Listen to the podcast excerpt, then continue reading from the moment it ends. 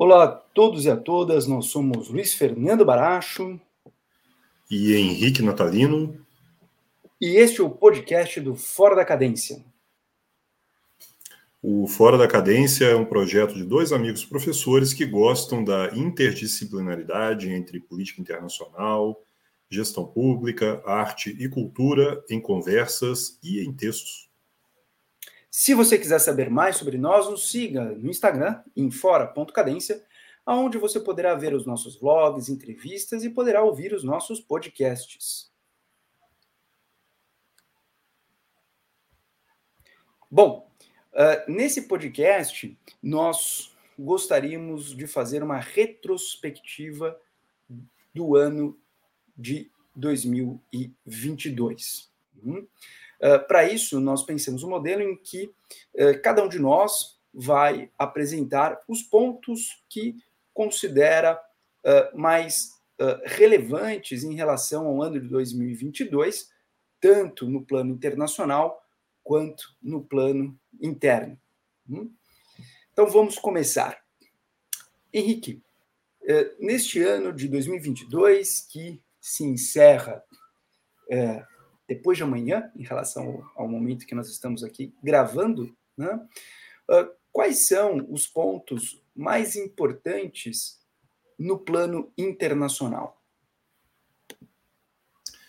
Bem, Luiz, o ano foi muito intenso em vários uh, né, momentos né, que marcaram uh, a política internacional. Né? Uh, Para começo, começo de conversa, né, creio que é, todos nós aí não esperávamos né, que tivéssemos, é, em pleno 2022, uma, para começar, né, uma ameaça de uh, uma guerra nuclear, né, uma, né, uma volta à Guerra Fria. Então, o primeiro ponto, eu acho que seria uh, a invasão da Ucrânia pela Rússia, né, um evento que trouxe uh, vários uh, desdobramentos em termos econômicos, em termos uh, militares, em termos sociais, né? E que gerou um terremoto né, na geopolítica global, né, mudando alianças, né, mudando previsões, mudando políticas externas de vários países, né, é, investimentos, uh, é, produção, né, expectativa de inflação. Então, eu acho que foi realmente um evento uh, que é, eu elencaria como principal, né, é, que gerou, por exemplo, um, um, né, uma escalada uh, de preocupações aí com né, envolvimento é, da OTAN né, é, com um conflito direto com a Rússia, né, a Aliança Militar Ocidental, juntamente com a Rússia. É, isso eu acho que gerou aí uma, né, uma série de mudanças né, na percepção que o Ocidente tinha em relação em primeiro lugar, aos conflitos militares, né, que uh, né, até pouco tempo atrás estavam ali fora do teatro europeu. Né, uh, tivemos aí na década de 90 algumas guerras na Europa, mas muito localizadas, né, a guerra na, é, de, de é, desintegração da Iugoslávia, né, entre Sérvia e Kosovo, na Bósnia, né, em regiões ali que eram na periferia da, da Europa, né, mas que não haviam é, né, trazido tantas preocupações né, em termos de escalada, é, de, né, de uso de armamentos, né, de mobilização de exército, de aplicação né, de doutrinas, né, é, e que houvesse também né, tantas implicações do ponto de vista migratório, do ponto de vista é, do comércio internacional. Né? Então, creio que uh, foi um evento realmente que gerou ali né, uh, deslocamento de placas tectônicas. Né? É, para começar, né, eu acho que esse evento ele mudou a percepção da Europa em relação à sua própria segurança, não é? Uh, seu, os europeus não se sentem mais seguros, não é? Como acreditavam uh, ser até 1900, uh, ah, né, após 1989, né, até né, recentemente. É, em segundo lugar, é? a economia europeia, que se mostrava uma economia bastante robusta, dinâmica, não é? ela mostrou as suas enormes fragilidades, é? fragilidades energéticas, principalmente, não é? com a dependência do gás natural e do petróleo da Rússia. Não é? Uh, então, esse tipo né, de fragilidade, de vulnerabilidade, uh, colocou em risco né, a segurança e uh, o crescimento econômico né, da, da Europa. Mas não só a Europa, né, o mundo inteiro acabou sofrendo as consequências porque houve uh, né, uma, um abalo nas cadeias produtivas né, é, de insumos, né, como uh, fertilizantes, né, produção de, é, de grãos. Né, então, isso gerou ali desabastecimento, gerou né, perdas enormes né, para países que contavam né, com esses insumos. Uh, gerando, portanto, né, uma crise de oferta e gerando inflação. Né, uma inflação que hoje uh, está aí na casa dos 10% ou mais em vários países da Europa. Né? É, eu, estava vendo os dados da Alemanha né, essa semana, a Alemanha está com uma inflação anual dos últimos 12 meses né, de 10%, que é algo inimaginável né, até pouco tempo atrás. Não é? França também é próximo de 10%, Reino Unido, uh, Espanha, Itália, né? quer dizer, países que uh, tinham economias uh, que convergiam né, para um patamar de inflação aí de 2%, né, no máximo 2,5%, 3%, que era considerado ali dentro né, do padrão ali tolerado ali da zona do euro. e hoje não. Né? Então isso eu acho que eh, se, dá, se deve né, a toda essa desorganização uh, da, do comércio internacional uh, gerado pela crise ucraniana. Uh, em segundo lugar, né, eu acho que é importante né, né, voltarmos os nossos olhos para a nossa região também, não apenas a questão ucraniana, mas também a América Latina, é, que também foi afetada pela crise. Né? O Brasil né, teve que né, tomar algumas medidas é, econômicas para uh, amenizar né, alguns dos efeitos da crise ucraniana, né, mas todos os países da região foram afetados. Né, aqueles que cresciam mais, né, como Peru, Chile, né, também foram impactados. Né, uh, mas uh, eu creio que eh, na América Latina eh, esse efeito econômico ele se soma a um outro efeito que é um efeito político retardado da pandemia eh, do coronavírus. Né? e a pandemia ela provocou um efeito na América Latina é, de mudança dos governos, uh, dos governos que estavam no poder. Né? Então, é, onde havia um governo de esquerda, ganhou uh, uma coalizão de direita, né? um governo de direita. Onde havia governo de direita, uh, ganhou a oposição de esquerda. Né? Nós vimos isso no Chile, nós vimos isso na Colômbia, né? é, assistimos isso é, no Uruguai, né? que tinha um governo de centro-esquerda, depois virou de direita, é, e agora no Brasil. Né? Né, para não mencionar a Argentina antes também, não é? é? e o Brasil também virando agora né, a chave para a esquerda. Não é? é então, essa mudança pendular não é, de, uh, de governos, eu creio que foi também uh, um ponto importante dessa, é, né, desses últimos 12 meses, né, desse momento que nós vivemos aí em 2022, né, é, de uh, percepção né, de que a América Latina ela sofreu os efeitos uh, da pandemia, sofreu os efeitos econômicos uh, e sociais da pandemia, não é? E que, uh, combinados, não é? isso trouxe um prejuízo político enorme para os governos de plantão, não é? basta dizer não é, que não é, o governo Bolsonaro, não é, que tinha uma aprovação razoável, que permitia ao presidente uma reeleição, acabou nos últimos 12 meses né, se dissolvendo aí numa reprovação uh, alta, né, que lhe custou um segundo mandato. Né? Uh, então, eu creio que na nossa região, aqui na América Latina, né, nós tivemos aí uh, mudanças importantes né, na, na, na, polarização política, né, favorecendo momentaneamente a esquerda né, naquilo que poderia se chamar de uma segunda onda rosa. Uh, fazendo referência à onda rosa, a Pink Tide, né, dos anos 2000. Porém, uh, o momento que nós vivemos é muito mais complicado, né, em termos, em, em termos uh, econômicos, em termos políticos, em termos uh, de inserção internacional, né, em todos os parâmetros. Né, o momento que a América Latina vivencia é muito mais desafiador do que aquele no qual os governos de países como Venezuela, Chile, Brasil, Uruguai, Argentina e outros, né, uh, acabaram mudando aí para a esquerda. Então o desafio é muito grande, os problemas se multiplicaram, são muito mais uh, muito mais demandantes, não é, de soluções que não passam apenas por uh, né, por soluções populistas, não é? e isso irá requerer uh, uma, um reforço né, de liderança que até então nós não tivemos aí em, governos de esquerda na América Latina, com algumas exceções. Né? Então eu apontaria aí uh, esse também como um, né, um, ponto importante do ano de 2022, né, que marca também as relações internacionais. E por último, acho que fechando né, essa, né, essa outra né, América Latina, Europa, eu iria para a Ásia, né, e uh, acho que a questão da China, né, que era até então uma potência em ascensão, né, um, um país que uh, dava ao mundo uh, né, demonstrações inequívocas né, de crescimento, de robustecimento né, da sua presença internacional, né, de coesão interna, uh, começa a mostrar as fragilidades do seu modelo de desenvolvimento. Né? Nós já falamos eh, em alguns podcasts passados né, sobre isso, mas eu acho que uh, 2022, né, que marca aí eh, mais um mandato do presidente Xi Jinping, né, mostra também que o dragão asiático não é tão invulnerável, não é tão poderoso, tão uh, né, forte né, quanto se imaginava. Né? Os problemas também são enormes dentro da China, né? a questão do coronavírus, a desacelera desaceleração da economia, né? problemas com Taiwan, né?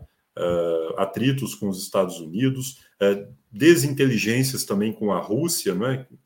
apontava-se ali que haveria uma convergência entre os dois países, e parece que as coisas não são tão simples assim. Né? Então, uh, eu ficaria aí nesses três pontos. Né? Eu acho que o mundo passa por um momento extremamente desafiador, em que há um retorno né, da, da questão da soberania, a, presença não é, de, uh, de questões estratégicas não é, chama a atenção dos analistas não é, para a importância de aspectos geopolíticos é, na análise é, das relações internacionais, não é?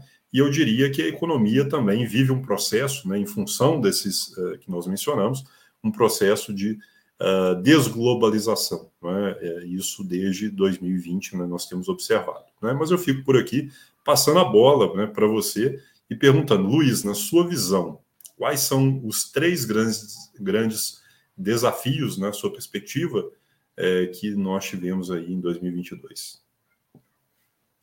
Bom, vamos, vamos lá, né? Primeiro tentando dar um colorido para uma das, das suas uh, observações em relação a 2022, né? Nós tivemos a morte uh, de algumas lideranças políticas que estiveram uh, presentes né, naquele mundo de, da Guerra Fria que até março de 2022, com o início da guerra da Ucrânia, nós imaginávamos que estava ali né, uh, fadado aos livros de história. Né? Nós tivemos a morte uh, da Rainha Elizabeth II, né? mas, claro, Rainha Elizabeth II acaba tendo uh, uma, uma passagem por muitos momentos da história, né? mas, sem dúvida, o, grande momento ali da Guerra Fria entre 47 uh, até 89 barra, barra 91, é um período muito importante é, enquanto esteve né, ali uh, à frente uh, do Reino Unido como a figura uh, simbólica de chefe de Estado que o monarca, ou que a monarca do Reino Unido representa. Tivemos também a morte de Mikhail Gorbachev, né? um nome fundamental para o fim da Guerra Fria, e nós também tivemos a morte né, de Jiang Zemin, uma liderança muito importante no momento né, de condução da China após, né, ali, no momento de condução da China na transição para o fim da Guerra Fria. Né? Então, essas três figuras ali que acabaram uh, falecendo nesse ano e foram tão uh, emblemáticas. Né? É, curiosamente, um ano em que nós tivemos certos momentos de uh, nostalgia da Guerra Fria. Né? com a, a, decisão de Moscou né, de avançar sobre o território ucraniano. Bem, é, tendo feito esse, essa, essa, observação, dando esse, esse, esse colorido de certas figuras, de certas lideranças é, públicas né, e políticas individuais, para não repetir o que você já disse né, dos, dos, momentos importantes, eu uh, complementaria com os seguintes momentos. Primeiro, uh, na agenda ambiental. Né? Uh, não obstante o desafio da agenda ambiental colocado pela guerra na Ucrânia, né, e esse desafio se resume na postergação do processo de transição energética. Né? Basicamente porque a Europa necessita uh, de fontes uh, alternativas ao gás natural russo né, para conseguir fazer frente às suas, às suas demandas. E isso, com certeza, né, como eu já falei, muitas oportunidades, acaba gerando um obstáculo para o processo de uh, transição energética que se colocava em marcha né, eh, desde a COP 15 né, e do seu respectivo Acordo de Paris.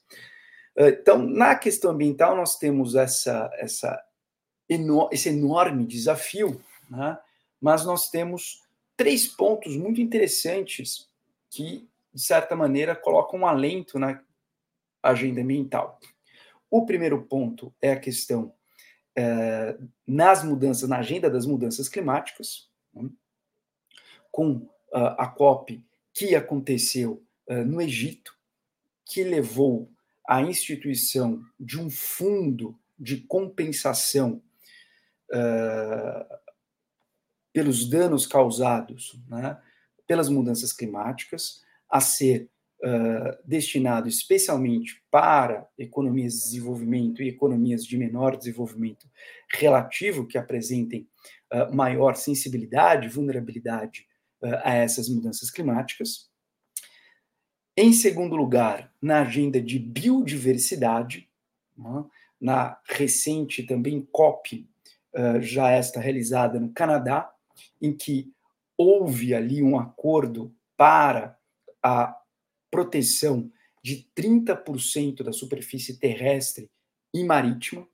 Isso foi fundamental, né, um avanço importantíssimo uh, em relação uh, à Convenção sobre Diversidade Biológica de 1992. E o terceiro ponto dessa agenda ambiental é a questão da floresta amazônica. Né? E a questão da floresta amazônica ligada a um evento uh, brasileiro, né, que é ali a uh, derrota né, do candidato à reeleição, Jair Bolsonaro. Né? isto faz com que a questão amazônica esteja resolvida? Por óbvio que não. Né?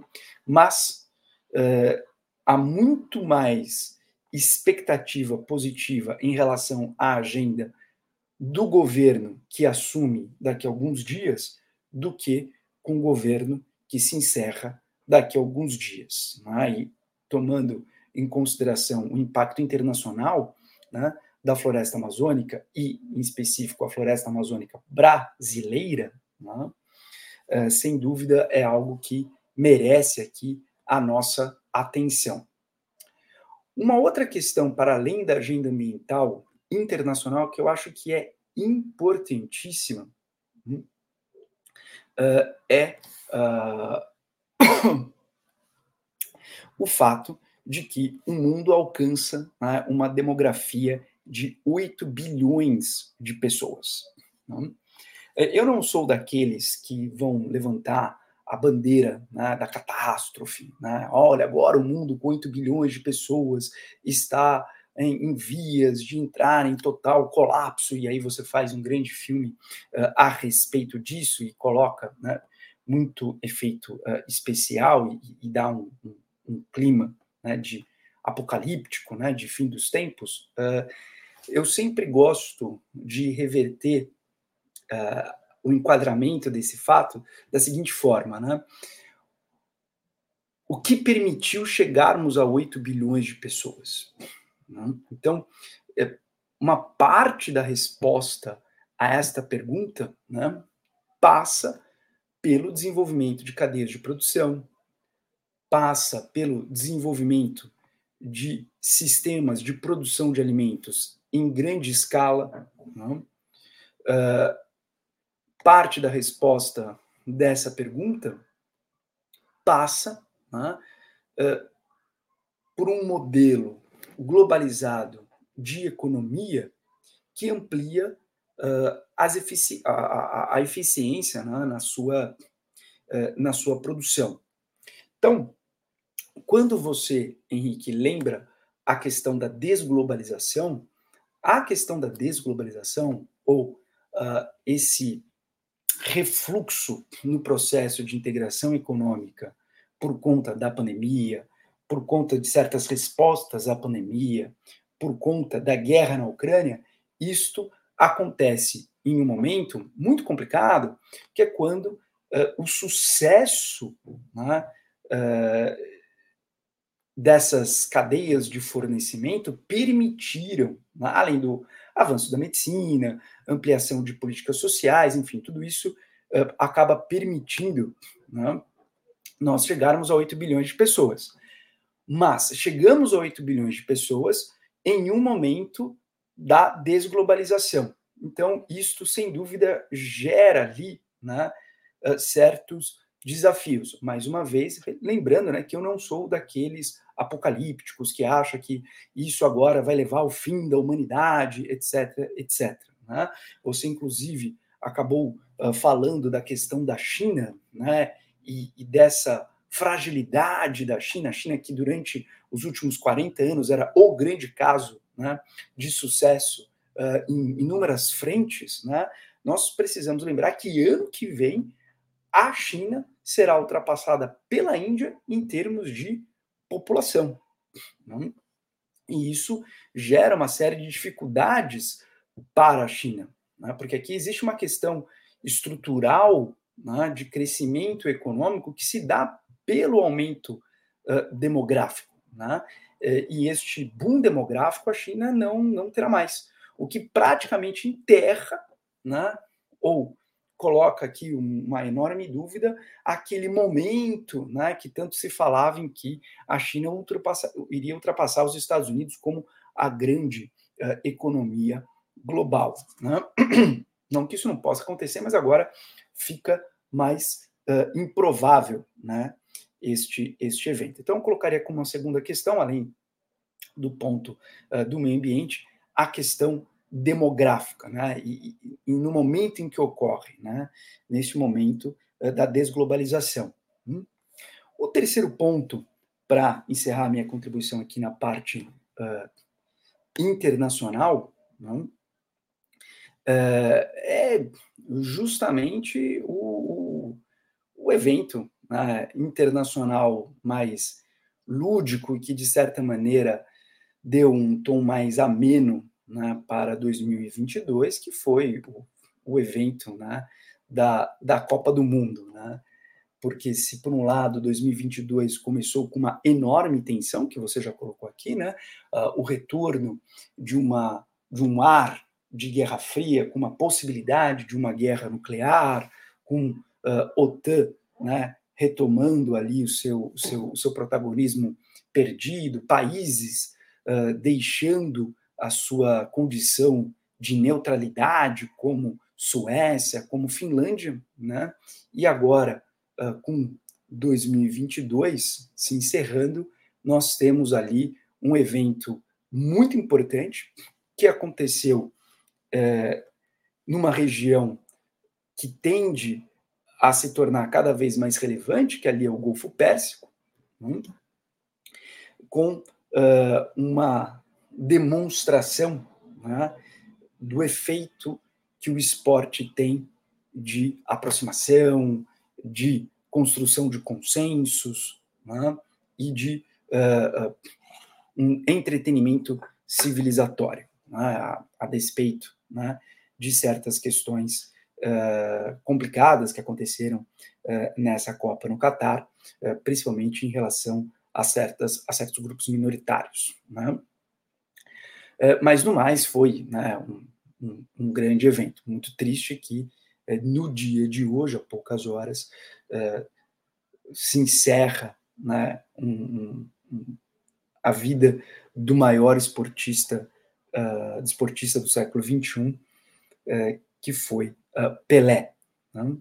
Mas uh, é, é um desafio agora lidarmos com, com a ausência deste grande ícone do esporte mundial, né, e que temos orgulho de ter sido uh, brasileiro. Então, são esses três pontos aqui que eu destacaria, em fazendo um complemento ao seu, né? a questão da agenda ambiental, a questão uh, demográfica e uh, a Copa né, do Mundo de 2022, o Hexa não foi agora. Bom, Henrique, quais são as suas, os seus principais pontos aqui em relação à agenda interna?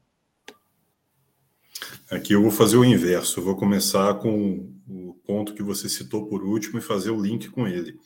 Acho que a perda de Pelé, né, que é o rei do futebol e o maior esportista do século XX, né, ela sem dúvida fecha o ano de 2022. Século XX não, século XX, desculpa, eu, eu tinha falado século XXI.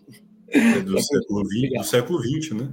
Mas do XXI também, né? Eu acho que é, enquanto ele esteve vivo, né, ele reinou absoluto. E, e, é interessante né, que nós tivemos é, em 2021 também, 2022, perdão, a perda da Rainha Elizabeth, né, e no Brasil a perda do Rei Pelé. Né? Então, é, dois ícones, né, é, dos, dos, talvez aí das caras mais conhecidas do mundo, né, tanto a, a Rainha quanto o Pelé, né, é, que se colocam aí entre né, das personalidades mais famosas do mundo. Sem dúvida, eu acho que para começar aqui com ponto, né? Pelé é, foi muito mais do que um dos melhores jogadores de futebol de todos os tempos, né? Mas foi o brasileiro talvez mais conhecido do mundo, né? na história do Brasil. Muito mais do que qualquer presidente, não é? Muito mais do que qualquer é, outro rosto, né? E isso tem um significado muito grande, né? No país que é, vivenciou uh, a escravidão durante quatro séculos, né?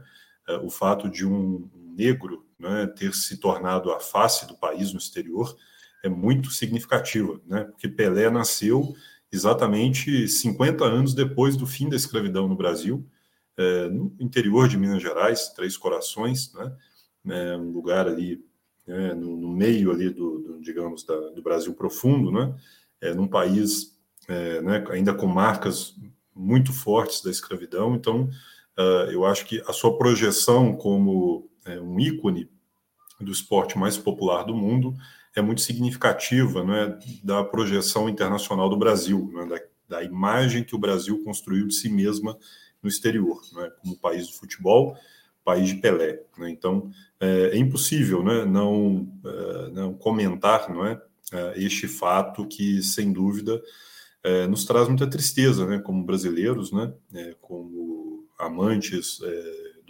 futebol, né, pessoas que acompanham né, a trajetória de Pelé, eu pelo menos desde criança, né, sempre gostava né, de ver as entrevistas do Pelé, os filmes que Pelé participava, né, é, e é, não sei se você já viu, Luiz, agora à tarde, né, é, várias personalidades, presidentes do mundo todo, né, chefes de Estado, têm é, feito declarações sobre Pelé. Eu, cheguei a ver a do Macron, que fez uma publicação sobre Pelé agora há pouco, né, é, o jornal também, o, o, The Guardian, no Reino Unido, né?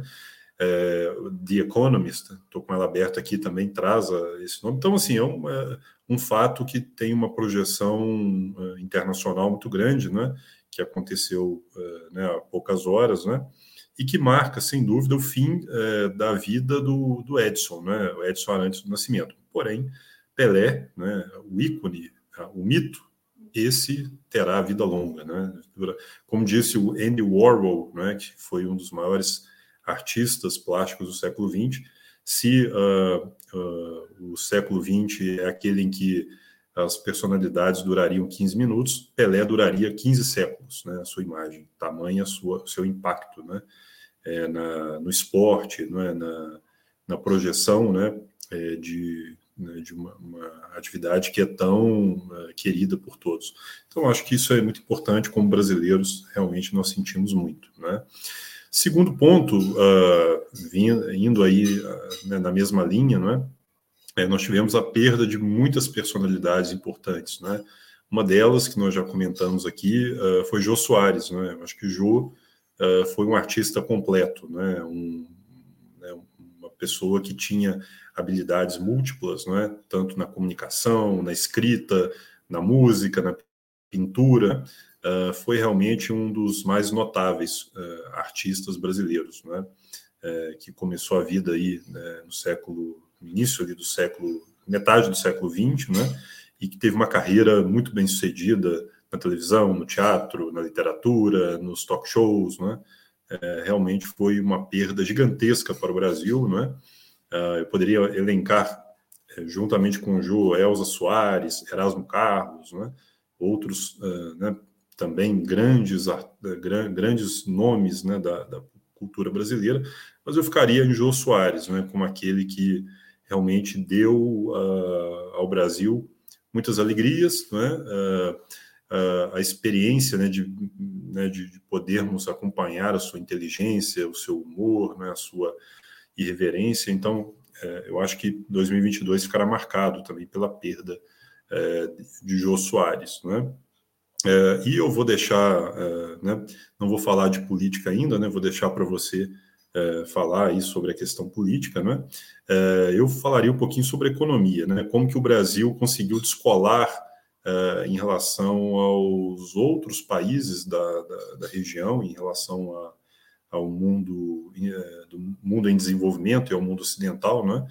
Porque o Brasil, eh, felizmente, né, graças às instituições econômicas, né, e medidas que foram tomadas muito antes, né, desse momento que nós vivemos, né, como a lei de responsabilidade fiscal, né, o fortalecimento do Banco Central, né, a criação de agências regulatórias e até vindo antes um pouco, né, o arcabouço uh, político-institucional da Constituição de 88, né, deram um robustecimento, né, para a capacidade uh, das instituições brasileiras, né, de balizar uh, para né, a nossa política econômica não sair dos trilhos, né, totalmente, né. Eh, nós já falamos muito sobre isso aqui, mas eu creio que Uh, eu chamaria atenção sobre a, a, inflação brasileira, né, que conseguiu ser controlada ao longo de 2022, não graças ao governo, mas graças à agilidade, à, à força uh, e à rapidez né, no uso dos instrumentos que o Banco Central fez, né, da política monetária brasileira. Né.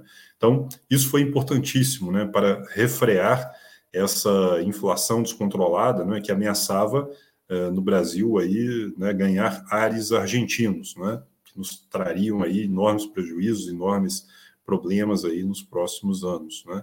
E não graças ao governo, mas graças ao Banco Central, né? Repita-se aqui a independência do Banco Central, que foi aprovada pelo Congresso Nacional, e graças, né, também ao Congresso Nacional, né, o Brasil conseguiu, uh, né, uh, acompanhar, né, a, aquilo que é de, há de mais moderno em termos de política monetária para evitar um descarrilhamento da economia brasileira. Né? Então, eu chamaria atenção para esse fato também, né? como a nossa economia, ela, uh, apesar de todos os problemas né, que vivencia, a falta de reformas, né, a ausência de um ímpeto uh, modernizador, né, uh, todo o arcabouço dos últimos 30 anos, como isso foi importante para evitar que o Brasil uh, se tornasse um país é, com problemas ainda mais sérios. Né? Então, eu chamaria atenção para isso, como isso né, nos trouxe benefícios, né? um Banco Central independente e uma política econômica que não acompanha totalmente uh, os ventos populistas que sopram uh, da presidência da República. Mas eu deixo para você falar sobre isso na sua intervenção, né, sobre a política. E são três pontos que eu acho que são importantes a gente lembrar aí, é, num ano, né, que ficou marcado aí com, né, acho que foi um ano muito rápido, né, todo, todo mundo quase não viu passar, né, mas que ficou marcado aí por essa resiliência, né, da nossa economia. Bom, é, você já já adiantou aqui, né, a, a questão política, que claro, né, o grande efeito, né, a grande questão para nós brasileiros é, das eleições presidenciais, né, é, e eu gostaria de trazer dois pontos uh, que eu acho que são, que são irmãos siameses interessantes, né.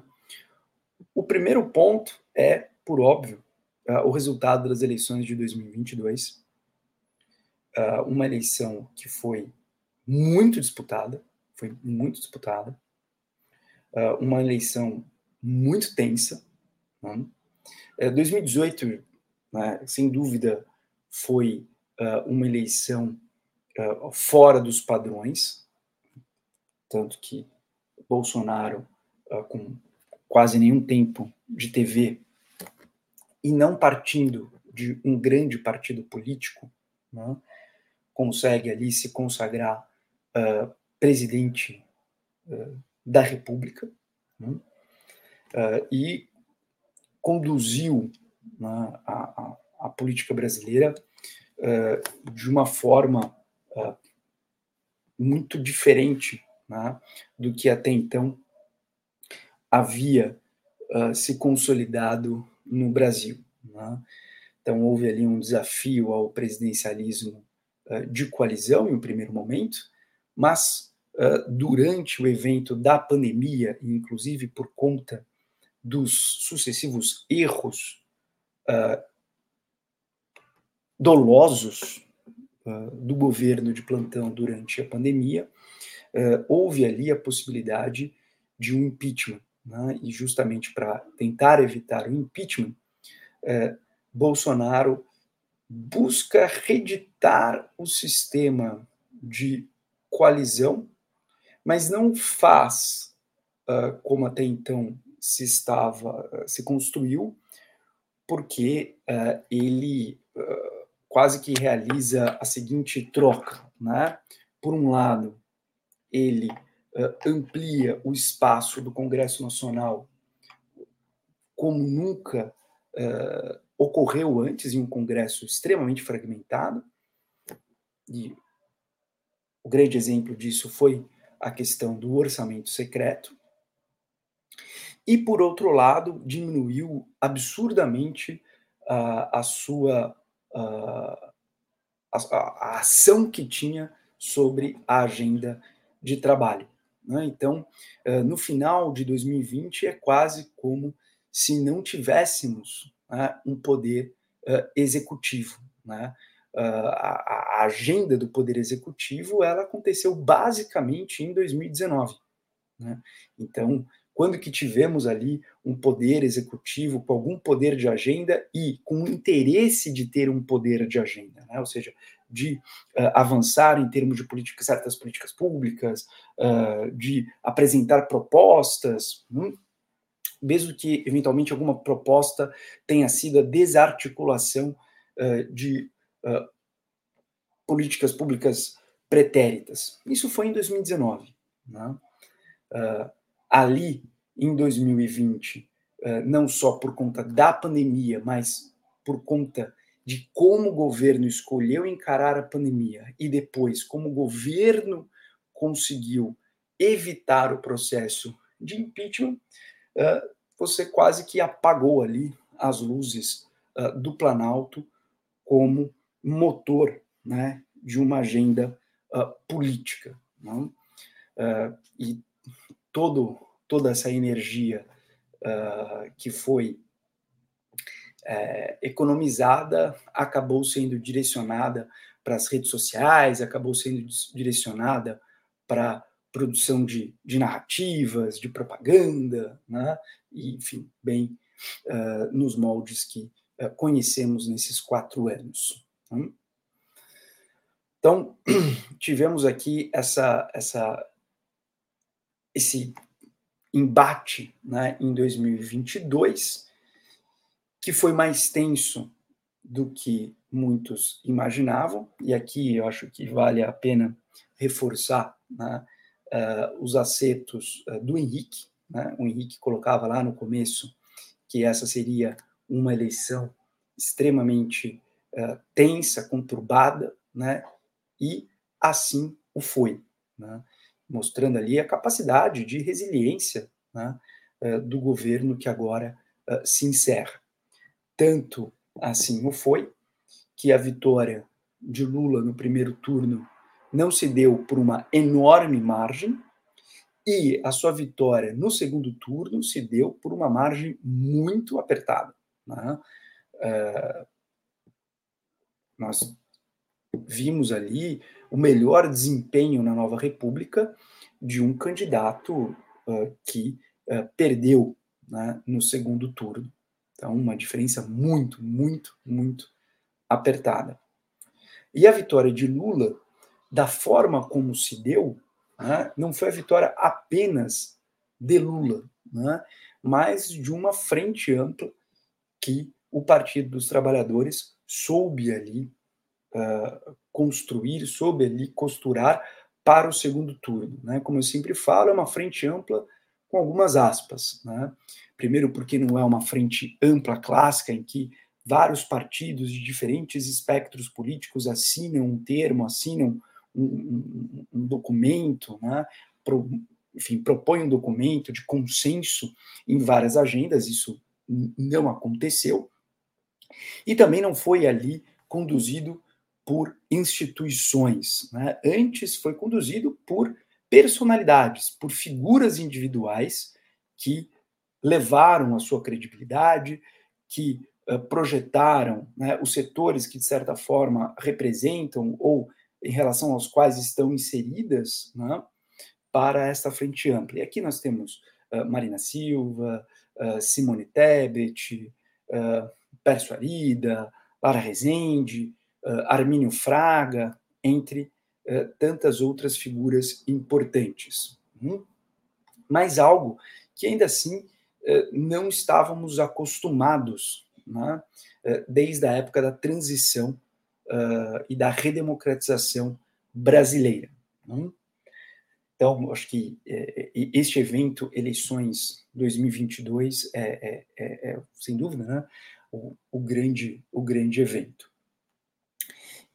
E, como uh, irmão siamês deste evento, né, um lado muito complicado e um lado muito desafiador que nós não estávamos acostumados no Brasil, que é a ascensão de movimentos uh, de propósitos terroristas no país, buscando desarticular a estabilidade democrática, porque não aceitam os resultados das eleições. É, este tipo de movimento uh, nós não estávamos acostumados uh, no Brasil não só não aceitar o resultado das eleições, mas não aceitar o resultado das eleições é, fora dos canais institucionais em que essa insatisfação poderia ocorrer. Né? Uma questão é você dizer, olha, eu acho que né, o resultado das eleições não corresponde à realidade, então vou fazer um pedido junto ao Tribunal Superior Eleitoral para que sejam revistos ali uh, os votos. Claro que isso gera ali uma tensão, mas, enfim, isso sendo feito dentro dos canais institucionais, né, as instituições existem justamente para isso, para dar né, vazão a este uh, contraditório que é inerente à condição democrática. O ponto é quando pessoas uh, se colocam em frente de quartéis e outras instalações militares do gênero, solicitando uma intervenção militar. quando pessoas se colocam em frente a quartéis, dizendo que estão fazendo isso uh, por sua liberdade de expressão, né, uh, solicitando o fim do regime democrático, a suspensão do regime democrático para salvar a democracia. Né? Uh, e, e, o ponto que eu, que eu gosto de colocar é que não é um movimento que se articula exclusivamente de cima para baixo, ou seja, ah, lideranças políticas que uh, estão utilizando essas pessoas como massa de manobra e uh, certas uh, parcelas de certas instituições brasileiras, como, por exemplo, as Forças Armadas, as Forças de Segurança Pública, que estão se utilizando disto para né, implementarem as suas agendas. Isso até, em algum momento, com certeza, foi ali o mote, foi a mola propulsora. Mas a questão que me parece, isso é o grande desafio, é que isso acabou ganhando uma vida própria. Porque o que nós vimos né, uh, depois da derrota de Bolsonaro não foi em 72 horas um golpe. Não foi no momento da diplomação de Lula um golpe. O que nós estamos vendo é justamente a acomodação das forças políticas que eventualmente uh, davam sustentação ao governo Bolsonaro frente ao futuro governo. Partidos como União Brasil, partidos como PSD, partidos como o PP, em algum momento talvez até partidos como o PL, buscando uma acomodação natural junto ao novo governo. Né? Uh, figuras né, do bolsonarismo mais ali enfáticas uh, saindo do Brasil, diminuindo uh, a, a, sua, o seu grito, as suas manifestações de eh, desconformidade com a, com a insatisfação com, com o resultado das eleições, enquanto nós temos cidadãos que estão lá ainda nos quartéis, esperando talvez uma intervenção intergaláctica, né, que ETs uh, ouçam o seu clamor. E isto é, é, é, eu acho que é um, é um desafio muito grande, porque você desfazer, desconstruir esta paranoia coletiva, né, vai ser muito difícil. Né? Por um lado, eu fico feliz que aparentemente você não tem a institucionalização dessa paranoia, ou seja, você não tem ali um partido político para esta paranoia, né?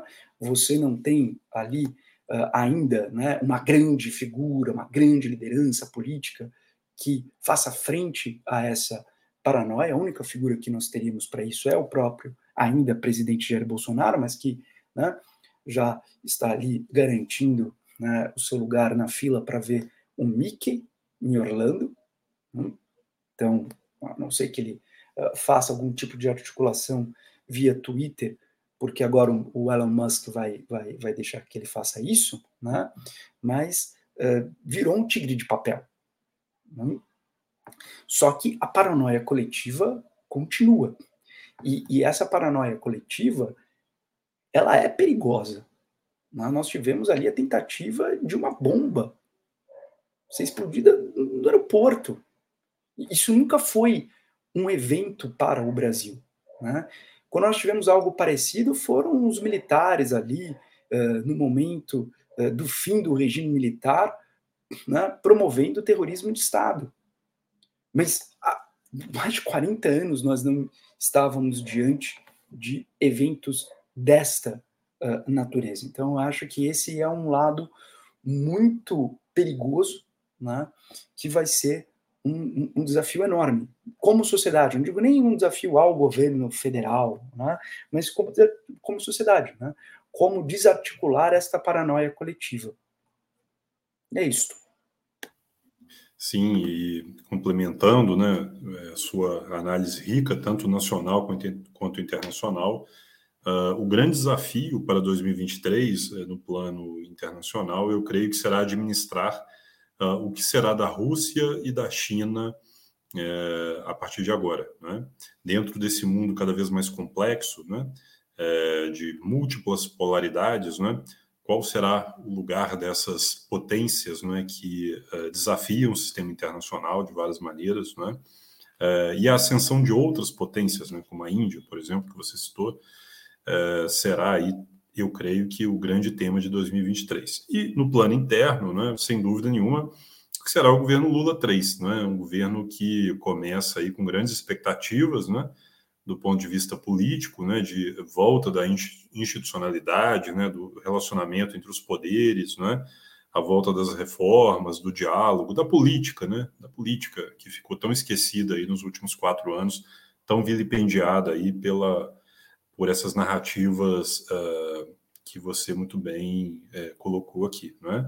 Então, uh, eu apostaria aí num ano em que nós viveremos aí a, né, a, o Lula tentando fazer o seu governo funcionar, né? do ponto de vista econômico, do ponto de vista político, né? Os desafios são muitos, né? Como eu disse aqui, as dificuldades dos países latino-americanos para implementar políticas sociais e econômicas, como fizeram há 20 anos atrás, é muito maior. Né? Não será uma tarefa simples. Né? Então, eu ficaria por aqui nos meus comentários. Né? Espero que, claro, 2023 seja um ano muito mais tranquilo para todos nós, uh, analistas. Né? E, claro, né, é sempre bom lembrar, né, a gente está chegando aí no episódio 70, né, foram boa parte desses 70 episódios de podcast que nós gravamos foram sobre problemas brasileiros, sobre essa crise da democracia, problemas econômicos, né? Esperamos aí que 2023 tenhamos aí boas notícias para dar aqui também no Fora da Cadência, né? Falar aí sobre uh, né, novos, novas conquistas, né? Quem sabe a cura do câncer, né? Quem sabe notícias mais auspiciosas aí do que uh, né, a, a, defesa da democracia contra tentativas de golpe de Estado no Brasil, né?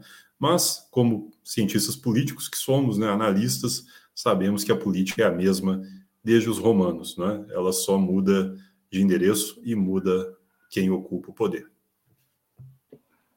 Bom, então, é, gostaria de agradecer a presença aqui do, do Henrique, gostaria de agradecer muito a, a vocês que, que nos ouvem, né? É, e que nos ouviram né, ao longo de 2022. Se é a primeira vez que você está nos ouvindo, então é um prazer tê-lo aqui conosco, tê-la aqui conosco. Se você já é uma pessoa que frequenta o um mundo fora da cadência há mais tempo, é, muito, muito, muito obrigado, porque você é ali uh, o destinatário, a destinatária que faz com que nós uh, nos preocupemos em entregar uh, a melhor análise que nós podemos oferecer. Então, muito obrigado a vocês por 2022. Muito obrigado, Henrique, pela companhia aqui ao longo deste ano e de tantos outros anos. E desejo a todos vocês um 2023 maravilhoso. E é isso.